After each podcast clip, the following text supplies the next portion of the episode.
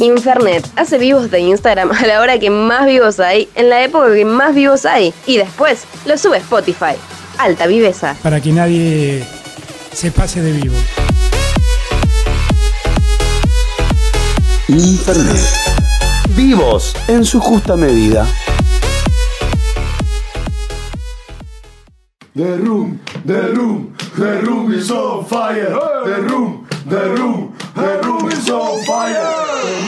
Chic, chic, chic, chic, chicos, chic, chic, chicos acá, chicos, chicos, eh, ¿pueden, ¿pueden hacer un poco más de silencio? Estoy acá en el cuartito, por favor, que no, no, no, no puedo pensar, no puedo pensar. Estoy cuartito, estoy cuartito. En el cuartito de abogado. ¿Qué lindo?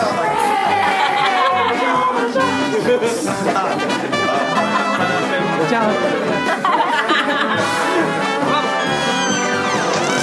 The Little Room of Bogado. Hola, Jorge. Hola, ¿cómo te va, Fernando? ¿Todo bien? Bien, bien, sí. Te estaba esperando. Voy a eh, debutar con este tipo de cosas.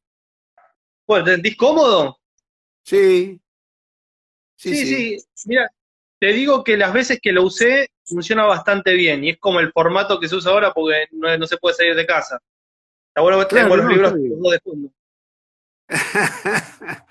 bueno, está bueno, está bueno.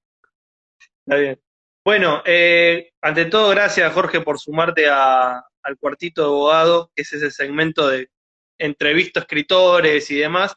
Hacía rato que te quería entrevistar, pero bueno, eh, justo se dio la cuestión de la cuarentena. Si no, te invitaba a, la radio o al espacio en donde grabamos generalmente las cosas. Eh, así que doblemente agradecido de que hayas aceptado en esta modalidad. No, no, gracias a vos. El, el cuartito de abogado tiene un aire de tanguero, ¿no? Digo, el nombre.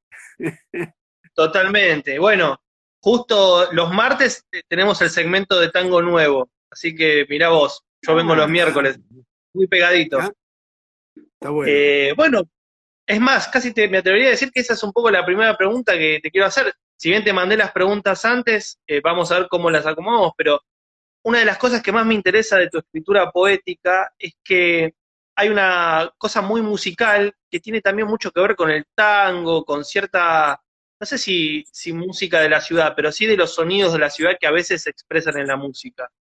Eh, no sé si eh, ¿qué reflexión tenés de eso, ¿no? Después de tanto tiempo de escritura y de, de producciones de este tipo.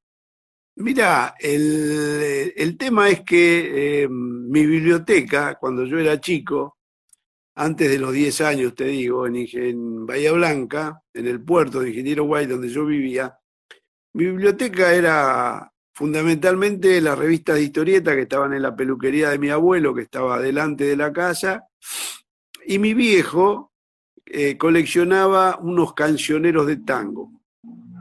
Uno se llamaba El alma que canta y otro El cantaclaro. Y, y él cantaba en una orquesta de tango en ese momento. Cantó en dos orquestas o en, o en varias ahí en, en Bahía Blanca. Mi viejo cantaba tango.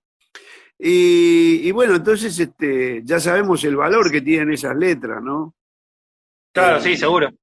Para nosotros que eh, en general eh, hay muchos poetas metidos en la canción en Argentina que luego están en las antologías. No pasa esto en otros países latinoamericanos, que en una antología de poesía esté Atahualpa Yupanqui, este, Cátulo Castillo, Disépolo. Fíjate que salvo en, antologías de poesía brasileña, donde aparece Vinicio de Moraes, etcétera, y las chilenas, donde aparece este, Violeta Parra, no hay muchos poetas ligados a la canción incluidos. Y en Argentina sí, ¿no? De- te decía, Atahualpa Yupanqui, a Cátulo Castillo, hasta Spinetta, Manuel J. Castilla, etcétera. Sí, qué lindo lo que decís, porque justo está como esta idea de que por ahí la, si uno revisa la poesía brasileña o inclusive la poesía chilena, parece que hay una relación un poco más estrecha con la musicalidad, cuando en realidad en Argentina también la hay. Lo que pasa es que no está tan puesta, por lo menos para el ojo del gran público. Digo, eh, yo es muy fácil ver la relación entre Violeta Parra. Sí, decías, perdón. Sí, veía una diferencia ahí a a favor de nuestras antologías, que hay mucha gente ligada a la canción, ¿no? Pero podíamos estar todo el día hablando del cancionero argentino y de los poetas muy importantes.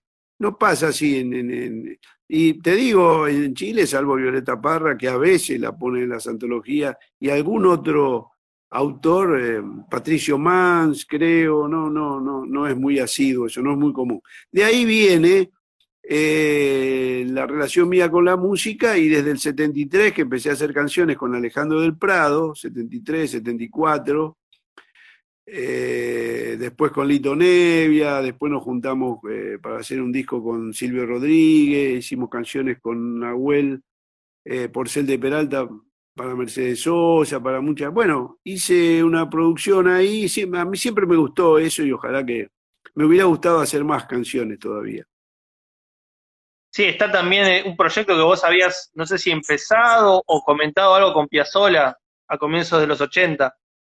Eh, Bueno, Piazzolla me escribió a México porque él tenía una hija ahí exiliada, Diana, y él leyó unos poemas míos, eh, un poema que se llamaba Fuelle inclusive, que después se lo dediqué a él en otras ediciones, que está en Marimba, la edición de Coligüe, y se entusiasmó y me escribió, y para mí en esos años, en los años 80, eh, fue eh, grandioso, porque Piazzolla para mí es un genio, y, este, y me proponía hacer un trabajo juntos. Así que, pero yo no podía volver. Cuando yo volví, en el 84, él estaba, no estaba bien de salud y eh, me propuso hacer un trabajo, pero que yo le mande unas letras con una métrica eh, muy, muy cuadrada, etcétera, y no, no me gustó tanto la idea, él estaba enfermo. Bueno, yo me, me, me parece que ahí me tardé en mandarle cosas, dudé, bueno, fue una lástima porque imagínate, aunque sea haber hecho un tema con, con Piazzolla, tengo, tengo acá la carta que me mandó que siempre la pierdo y ahora la, la enmarqué porque siempre se me viene perdiendo hace años. Y, y la tengo porque es un recuerdo muy lindo. Mirá vos, qué, qué- qué particular. Aparte también, eh, justo hoy hablaba con un amigo que, que es músico y me decía que vos también habías estado con un proyecto con Ricardo Capellano, ¿puede ser? Bueno, con El Capellano nos conocemos de- desde los 13 años de una escuela industrial. Ah, mirá vos, Capellano. Qué muchacho. Y bueno, es un gran músico, un tipo muy, muy personal en lo que hace. eh, y ya hicimos varias cosas. ¿eh? En- en- en- él estuvo en presentaciones de libros míos, tocando. Yo estuve en discos de él, con poemas, con temas. Así que siempre estamos ahí este, eh, dialogando, ¿no? Con. Carlota también, que me parece que fue un, un grande Carnota, ¿no? Raúl es un- fue una producción muy interesante. Bueno, justo hablabas de tu primer libro del 73 eh, y que está muy pegado, va, muy pegado retrospectivamente, ¿no? Son tres años de diferencia, pero viste, el tiempo a veces se achica como los fuelles, o sea, se, se expande. En el 76 vos ya recibís por uno de tus libros un, un reconocimiento de Casa de las Américas. Y justo hace muy Sí. poco, en febrero, recibiste otro. Digo, marca un poco un ciclo, ¿no? Dentro de tu, de tu producción. Ese segundo libro que, que recibió un premio en el 76 de Casa de las Américas y este reconocimiento honorífico Lesama Lima en febrero de este año. Sí, sí, eh, bueno, fue muy importante para mí el premio Casa cuando lo recibí en el 76, ¿no? Eh, fue casi un mes antes del golpe, yo ya estaba yéndome del país y mm, no lo pude celebrar, digamos. Este, pero me sirvió mucho porque en el viaje que yo hice para México, que lo hice por tierra, iba de acá fui a Perú, me quedé 40 días, de ahí me fui, ahí establecieron el estado del sitio, me fui a, a Guayaquil y así fui subiendo hasta México, tardé como seis meses. Y la verdad que el premio eh, en esa época pesaba mucho, entonces donde yo estaba, eh, así sea en una pensión, como puse un diario en Ecuador, que yo estaba en una pensión de mala muerte, este, pero llegaba a la, te- incluso a la televisión a entrevistarme. Y eso me abrió muchas puertas para la denuncia que hacíamos de la dictadura en ese momento, sobre todo para hablar de lo que estaba pasando. Así que para mí fue muy importante, además era el premio Casa de las Américas, bueno, era Cuba, era Martí, era todo lo que significaba. Eh, Eh, y bueno, y recibir ahora el premio mm, Lesama Lima me pasa un poco como me pasó con cuando yo llegué a México en el eh, fin del 76, en el 77 me dieron el Premio Nacional de Poesía Joven. Eh, era un premio para los poetas mexicanos o residentes allí. Y yo la verdad que no era ni mexicano ni residente, estaba un poco todavía sin visa, sin nada. A veces ahora me lo quitan por cuando digo esto. Pero bueno, mandé un libro y ganó. Y después me dieron hace poco un premio muy importante que se llama, a la trayectoria, que se llama Ramón López Velarde, el premio internacional. Entonces un poco me pasa lo mismo, ¿no? Como que bueno, me dieron un premio muy joven y ahora me dan otro premio en ese mismo lugar. Con el de No, casa aparte, pasa lo mismo. ¿Cuántos años tenías cuando recibiste ese premio? Yo tenía 23, el de Casa de las Américas. 22, 22. 23 creo que años. No, 22. Yo creo que fui el más joven que lo ganó. Eh, siempre discutíamos con Antonio Cisne- Cisnero esto, ¿no? Pero, mm, y bueno, es una, este premio que te dan ahora es como, bueno, que uno, eh, yo lo siento como que hice bien los deberes, que el premio que me dieron en esa época, ahora ratificarlo es, bueno, este, que uno siguió en esa senda, eh, se dedicó, qué sé yo. Aunque la palabra reconocimiento es de los dos lados, ¿no? Entonces, este, yo también reconozco lo que me dio México, reconozco lo que significa Casa de las Américas como laboratorio cultural, de difusión cultural, tanto, tanto que hicieron por la cultura, los libros que publicó Casa, sus, eh, no sé, su, su investigación sobre la literatura caribeña, sus premios en testimonio, en literatura, bueno, todos los, los rubros que abrió Casa de las Américas es impresionante, eso no lo hizo ningún país en Latinoamérica. Así que bueno, es este, sentirse muy honrado, además, que le llama Lima, que es un poeta que se ha saltado los géneros, eh, de una poesía abigarrada, metafórica, muy interesante, bueno, todo lo que significa. Yo conocí algunos poetas de su grupo, el grupo Orígenes, que fueron poetas que me, me gustan mucho y me marcan, como Cintio Vitier, Fina García Marrú, que la publicó Coligüe también a Fina. Sí. Elis- Eliseo sí, sí. Diego. Sí, sí, sí, Claro. sí. Así que bueno. Eh, y, sí, me imagino igual, digo, lo que representaba ese premio para alguien tan joven y en el momento histórico también, ¿no? Porque vos te iniciaste en la poesía o más o menos tenés como estos primeros eh, acercamientos en- a medida que la situación política en Argentina como que va cambiando de esa esperanza del 73-74 a lo que termina siendo el golpe. Digo, también Bueno, ya, las ya el sensaciones 73, encontradas, ¿no? ya el 73, que yo salía de la colimba, era muy difícil, ¿no? Eh, era, era el año de la AAA, de la masacre de Seiza, era ya era un año muy complicado, el 73. Igual estábamos ahí muy inconscientes, digo yo, pero muy este, activos con el grupo El Ladrillo. Hicimos un grupo literario que tuvo una conformación al inicio muy particular, porque había un panadero, un obrero de, de una fábrica de cartón corrugado, yo trabajaba en una fundición de aluminio, tenía una composición bastante particular en ese sentido. Y luego se, terminó armando más con poetas como eh, María del Carmen Colombo, Adrián Desiderato, bueno, Oscar García, que estuvo entre los fundadores, y, y Vicente Muleiro.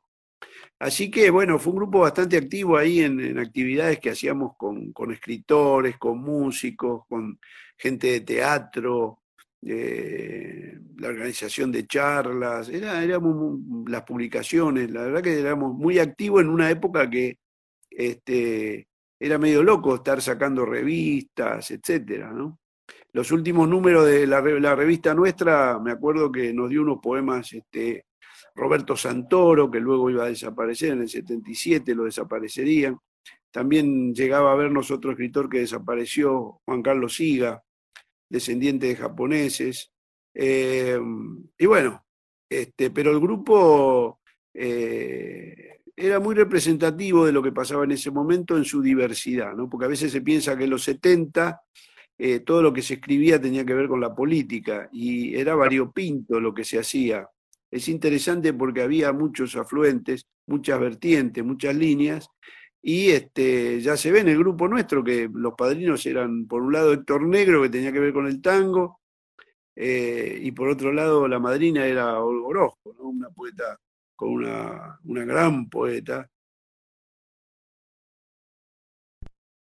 Este, eso marca la diversidad.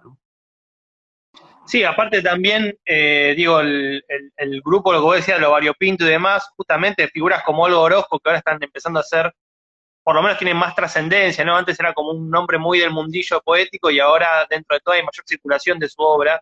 Me imagino lo que debe representar retrospectivamente ese eh, madrinazgo y la manera en la cual su obra fue siendo recibida en los últimos años por ahí. Sí, sí, nosotros nos juntábamos con todo. Eh, Nos juntábamos con gente de teatro, como Agustín Cusani, gente que hacía teatro en las villas, gente que hacía, este, bueno, eh, Cátulo Castillo, que te lo nombré antes, eh, mucha gente, inclusive con, tuvimos una reunión cuando Hellman estaba medio clandestino y por irse país, del país. Eh, íbamos a todos lados, hacíamos de todo y aparte algunos militábamos, bueno, eh, hacíamos revistas por afuera del grupo, sacamos una revista con otra gente que se llamó Prontuario, que duró un número también solo porque la, la sacaron de circulación, pero es como que había cierta inconsciencia también, veíamos que la situación se agravaba, nadie pensaba en un golpe y cómo se dio, ¿no? Este, ni Claro. siquiera los, los- los tipos, este, los, gente que eran cuadros políticos y que, y que veían un poco más allá. Eh, había una inconsciencia de hacer, de hacer, un impulso grande de, de- hacer cosas por el lado de la política, por el lado de la literatura, eh, mezclar cosas, trabajar con pintores, trabajar con músicos. Había un cruce muy interesante de disciplinas, ¿no? Yo creo que la dictadura ro- rompió todo ese tejido. Sí, pero vos en algún sentido también lo continuaste ya en el exilio en México, porque los vínculos que hiciste allá también terminaron produciendo un montón de cosas. Sí, es que yo me inserté en lo mío, digamos, me, fui a vivir a un- en un barrio, con una familia mexicana, en un barrio común, en una colonia popular, y seguí en lo mío, es decir, ahí me, me, me, me vi con gente, me comuniqué con gente que sacaba también revistas, así como lo hacíamos los grupos acá en Argentina, gente que tenía que ver con lo político también, pero un poco la vida, eh, buscar los fines de semana donde jugar un picadito, una cascarita, como dicen allá, y juntarme con, y empecé a verme con la gente, con los gente del exilio, inclusive con escritores que no había conocido en Buenos Aires, como David Viñas, eh, Orgambide, Pedrito, que fueron grandes maestros, este, con Constantini, con Alberto Ádelas. Hicimos una editorial allí que se llamó, en México, que se llamó Tierra del Fuego. Y bueno, eh, a mí me dio la oportunidad, por la edad que tenía también, de formarme. Estos, los que estoy nombrando, eran escritores que en el momento del exilio ya estaban formados, estaban en los, eran cincuentones, eh, uno los veía como maestros, ya como gente madura, muy formada. En el caso mío, que tenía veintipico, me estaba formando y en eso me ayudó mucho esa especie de, de cruce que había en México de, de tantos exilios, ¿no? Estaban los uruguayos, los chilenos, los centroamericanos, los españoles, todavía había españoles exiliados de la guerra civil. Bueno, y Claro. de todo eso uno aprende. Y que quedó también en tu poesía, sí, me imagino. Quedó también en tu poesía, porque justo estaba leyendo una entrevista que te habían realizado hace no mucho, en donde ponías este énfasis de la importancia del viaje, pero casi como una especie de ritmo que, marca tu escritura. Y leyendo tus poemas, inclusive viendo, yo justo tengo acá a mano la antología de la que hablábamos, es Marimba, de, que sacó Coligüe, que justo si vos vas del recorrido hay como, como estos tiempos muy marcados por los viajes que corresponden a los años donde aparecieron los libros. Sí, sí, porque después ya empecé a nutrirme no solamente del lenguaje y de la poesía del resto de Latinoamérica, ¿no? Claro. Que eso Sí. me llevó a dar clases, talleres y últimamente un 16 años de curso sobre poesía latinoamericana en la UNSAM, la Universidad de San Martín, eh, y a trabajar sobre eh, distintos grupos. Ahora estaba trabajando justamente sobre un grupo de, el único grupo que hubo de la vanguardia en los años 20 en, en Centroamérica, que es el Grupo Vanguardia de Nicaragua, estaba trabajando sobre eso. Y mm, eh, te digo, no solamente me influyó el lenguaje y la poesía de esos lugares, sino conocer los lugares, la historia, los olores, los sonidos, los sabores, bueno, cómo vive la gente en todos esos lugares. Eh, y me ayudó también el trabajo a formarme como periodista, así que trabajé en publicaciones de, de varios lugares. ¿no? Eso es lo que te iba a decir. Lo- tu otro gran trabajo de escritura cotidiano tiene que ver con el periodismo. Sí, sí, sí, yo hice, me formé ahí en, en- México, eh, muy, muy perejil era yo, me acuerdo de la primera nota que llevé, era una entrevista que había hecho a un grupo peruano que se llamaba Primero de Mayo, los entrevisté en Perú, en un grupo de autodidactas que vivían en la sierra de Chosica, y ellos me, me dieron alojamiento porque eran amigos de Roberto Santoro. Se habían escrito con Roberto Santoro, y era gente maravillosa, pero era un grupo autodidacta. Vendían cosas en la calle, este, vivían como podían. Y yo los entrevisté, hice una nota, y cuando llegué a México me fui a un diario, El Sol de México, que tenía un suplemento que lo dirigía un peruano. Y pensé que le iba a interesar. Y me dijo, sí, déjeme la nota. Este, pero yo no le dejé ni un teléfono, nada, no tenía como y ni siquiera estaba firmada la nota. Yo era totalmente un eh, muy, muy, muy ingenuo, muy no. Y el tipo la sacó para el otro domingo. Y yo compré el diario y lo vi y decía, no decía autor, decía de un poeta argentino. Todavía tengo el recorte.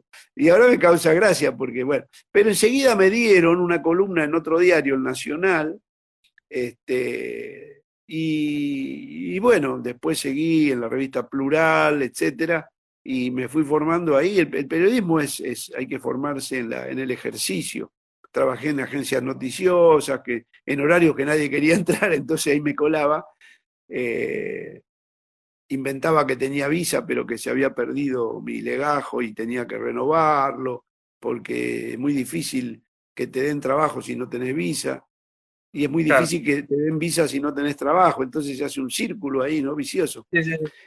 Y aprendí mucho, aprendí mucho ahí, este, hice, y después hice muchos libros sobre personajes que iba conociendo, personajes este, que me interesaban, hice muchos libros de crónica, ¿no? El capitán del barco de Hemingway, por ejemplo, bueno, de, de todo tipo de personajes que me crucé en el camino y que me parecían eh, interesantes para el lector. Claro. Porque tus libros están como muy marcados por algo que yo hoy pensaba que tiene que ver con, con lo porteño, pero en el sentido de puerto, ¿no? Como que hay mucho de viaje y mucho de punto en donde se cruzan caminos. En tu propia biografía tenés un montón de viajes encima, pero eh, no sé hasta qué punto vos sentís que, que este halo de, de tu lugar natal, de esta cosa portuaria, pese a tantos viajes todavía se mantiene, ¿no? Inclusive por Sí, ahí los sí. viajes mismos son motivo de eso. A mí me marcó el nacer en un puerto que era el puerto de mayor calado del cono sur en ese momento, el Ingeniero Guay. Un puerto de pescadores que en su origen fue anarquista, muy dejado de lado de la ciudad de Bahía Blanca. La ciudad de Bahía Blanca era muy conservadora, siempre fue, eh, y se originó como un fuerte contra los indios, la conquista del desierto. El puerto fue otra cosa. Y vivir en ese puerto entre marineros, forasteros, pescadores, estibadores, gente de paso. Era un- una fiesta para mí, ¿no? Ahí dice Tuñón que encontró un circo pobre, en un circo pobre a Juancito Caminador, el poeta ese, que él inventa como su alter ego, ¿no? Él lo dice, lo dice en un disco eso. Y este, y bueno, a mí me marcó porque ese, tener a- yo vivía a dos cuadras del, del, del mar, ¿no? En una calle que ahora si miro el mar, si voy y miro el mar no la veo porque hay una petroquímica que tapa todo. Uf, Ahora es Chernobyl ese lugar, se convirtió en Chernobyl. Inclusive hubo algunos problemas con escapes de gas y etcétera.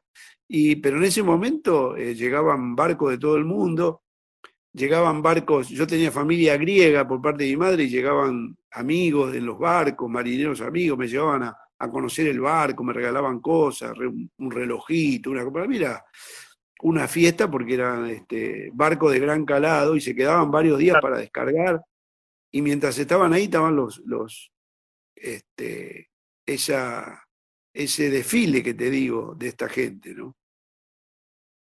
Eh, sí, desfile que también se sigue viendo. A mí hay, hay poemas tuyos que me gustan mucho, pero hoy estaba pensando el, el libro que más me gusta, por lo menos de, de- de lo que conozco de tu obra, eh, es el que menos tiene que ver con viajes, pero más tiene que ver con una forma poética, porque es eh, Poemas del tamaño de una naranja.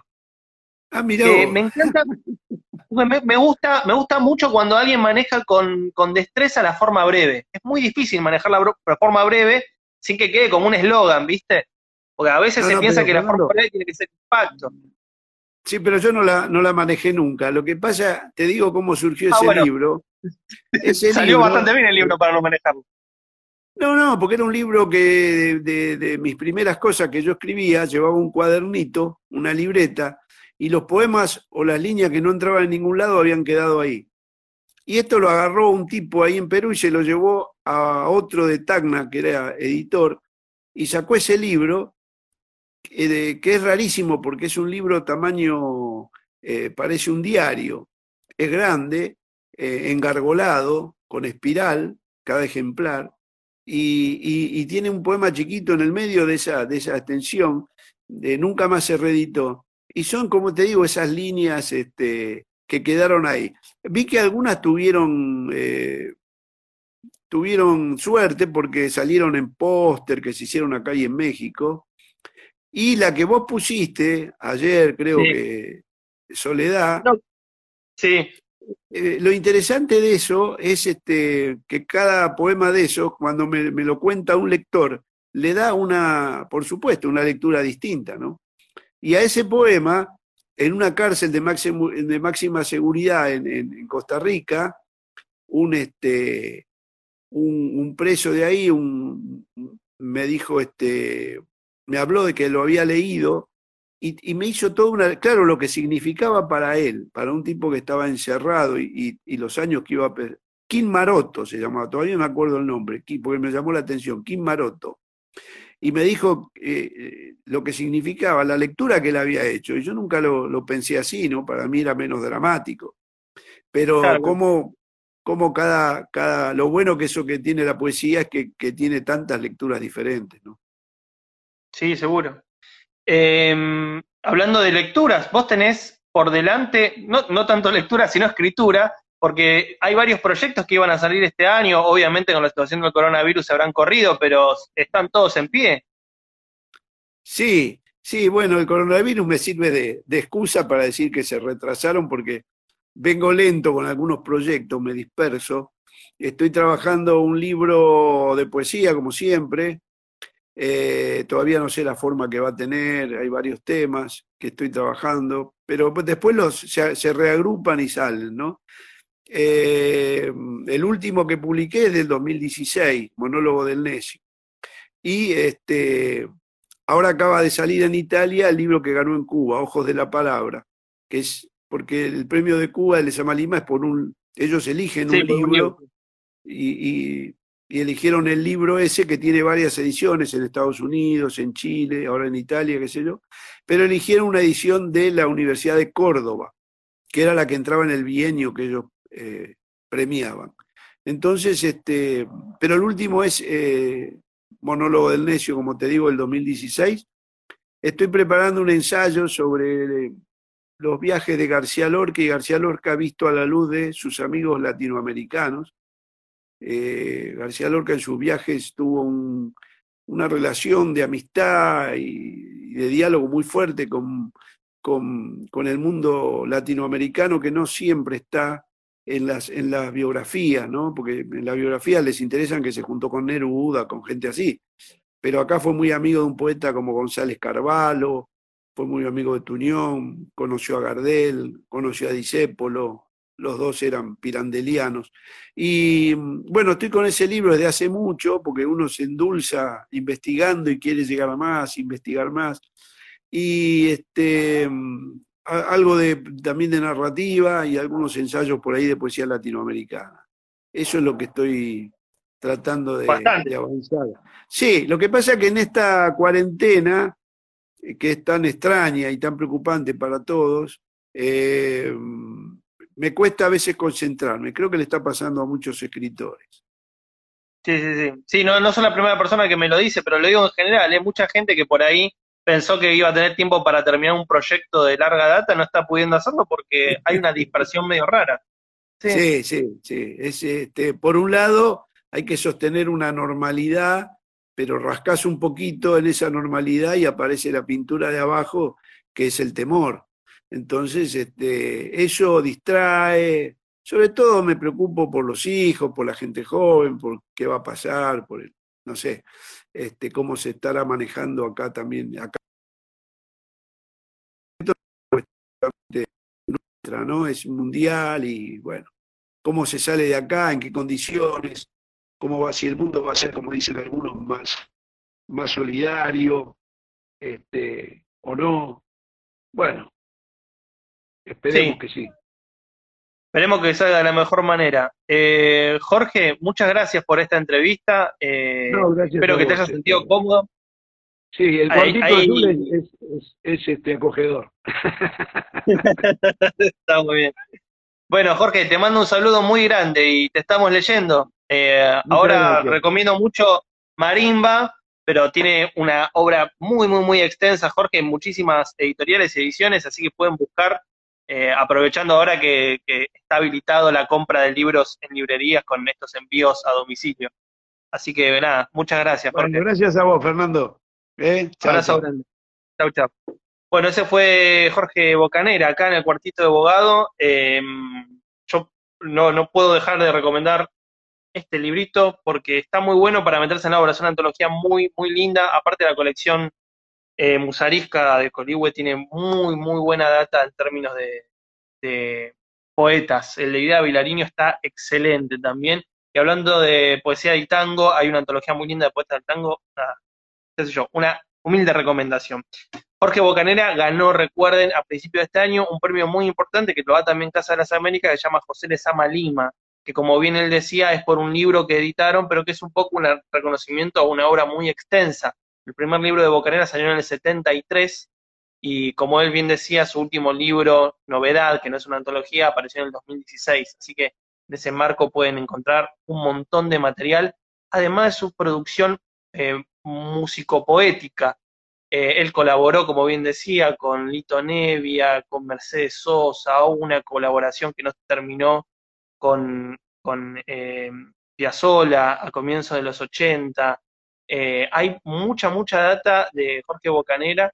Es más, hace no mucho, cuando todavía había congresos académicos a los cuales uno podía asistir, eh, me tocó en suerte compartir un espacio con alguien que había trabajado una de las producciones de Bocanera durante su exilio en México. Él después de México vive muchos, muchos años en Costa Rica, por, esta, por eso esta idea tan general sobre la cultura centroamericana, lo cual es muy interesante. Es más, tiene dos libros de ensayo, uno es sobre Juan Gelman y el otro es sobre un poeta eh, costarricense, cuyo nombre ahora no puedo recordar. Bueno, Jorge Bocanera entonces pasó por el cuartito de abogado. Muchas gracias, cuídense, me voy a tomar un café. Le petit cuarto de abogado. ¿Lo que escuchaste te acaba de cambiar la vida? A nosotros tampoco. Pero lo seguimos intentando. Puedes escuchar todas nuestras producciones buscando Infernet en la pestaña de podcast de Spotify o seguirnos en nuestra cuenta Infernet Radio en Instagram. Porque si de intentar se trata, Infernet será siempre tu premio consolador. Digo consuelo. Uy, menos mal que corregí eso antes de que se grabe el aire porque